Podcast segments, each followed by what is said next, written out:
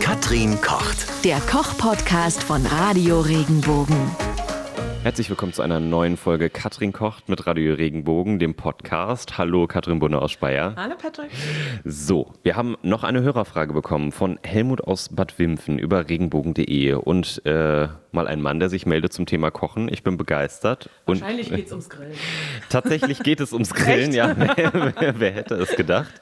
Ähm, er hat äh, zwei Fragen gestellt, die, äh, wie ich dich kenne, du vermutlich aber in einer beantwortest, weil das wieder alles zusammenhängt. Äh, er fragt nämlich, welche Grillmarinade empfiehlst du für Rindfleisch und Pute und auf was muss ich beim Fleischeinkauf für Grillfleisch achten? Ja, also ich fange mal mit der zweiten Frage an. Ne? Worauf genau. muss ich achten beim, beim Einkauf für Grillfleisch?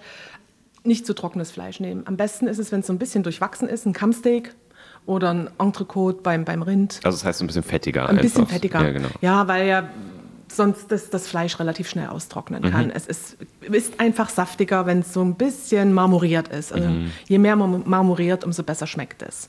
Dann bin ich grundsätzlich kein Fan von Grillmarinaden, weil die häufig anbrennen.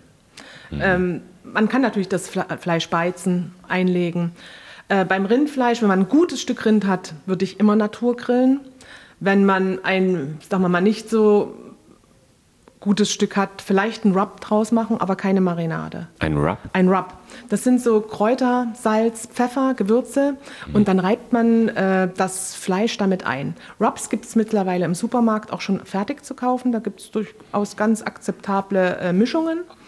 Ähm, bei einer Pute kann man vielleicht eine Marinade nehmen, aber das dann nicht zu heiß angrillen, sondern lieber ein bisschen indirekt auf die Seite legen. Und bei Pute oder Geflügel würde ich grundsätzlich mit ein bisschen Süße arbeiten, also ein bisschen fruchtig. Wenn man mm. da so Tomaten mag und äh, oder Tomatenketchup mit ein bisschen Apfelsaft, ein bisschen Ahornsirup, äh, ein bisschen Zwiebel, Knoblauch und dann äh, ein bisschen Schärfe reinbringt, äh, kann man eine Marinade für eine Pute machen, aber dann bitte nicht direkt über die glühende Kohle legen oder auf die direkte Hitze geben, sondern indirekt. Okay, und äh, kann man dann auch sowas wie, man sieht ja oft im Supermarkt auch sowas wie Mango, Curry, Marinade, sowas selber machen? Oder? Das kann man durchaus selber machen. Das würde ja. sich auch, das ist ja wie gesagt diese fruchtige Komponente. Ja. Das kann man äh, sehr gut äh, für, für Geflügel nehmen. Mhm. Äh, da püriert man Früchte, ein bisschen Senf, ein bisschen Tomatenmark, Öl muss ran, Gewürze, das kann man sich abschmecken und dann auch indirekt grillen. Mhm. Weil die Marinaden verbrennen alle. Und ich empfehle grundsätzlich, das Fleisch selbst zu marinieren, wenn man es marinieren möchte und nicht das Abgepackte zu nehmen. Das ist natürlich sehr verführerisch, sehr bequem, aber man weiß wirklich nicht, wie alt das Fleisch ist. Und man hat die Qualität einfach besser in der Hand, wenn man es selbst macht. Mhm. Wenn man jetzt nicht Rindfleisch oder Pute machen will, sondern Schwein, da hatten wir ja auch schon die Biermarinade. Vielleicht kannst du für die, die nur den Podcast jetzt hören, nochmal erklären, wie, die, wie machst du die Biermarinade? Ja, das ist auch eine Marinade, die insbesondere für Schweinekamm sehr gut geeignet ist. Wir haben das Schwein einfach mit, ähm, mit einer Marinade aus Bier, geriebenen äh, Zwiebeln, Salz, Pfeffer und Kümmel eingelegt, ein paar Stunden, das dann ein bisschen abgetupft, abgetropft und dann gegrillt. Sehr, sehr lecker. Und geht super schnell und einfach. Geht ne? schnell und das Bier macht das auch so ein bisschen mürbe. Ja? Man hat ein ganz saftiges Kammsteak hinterher.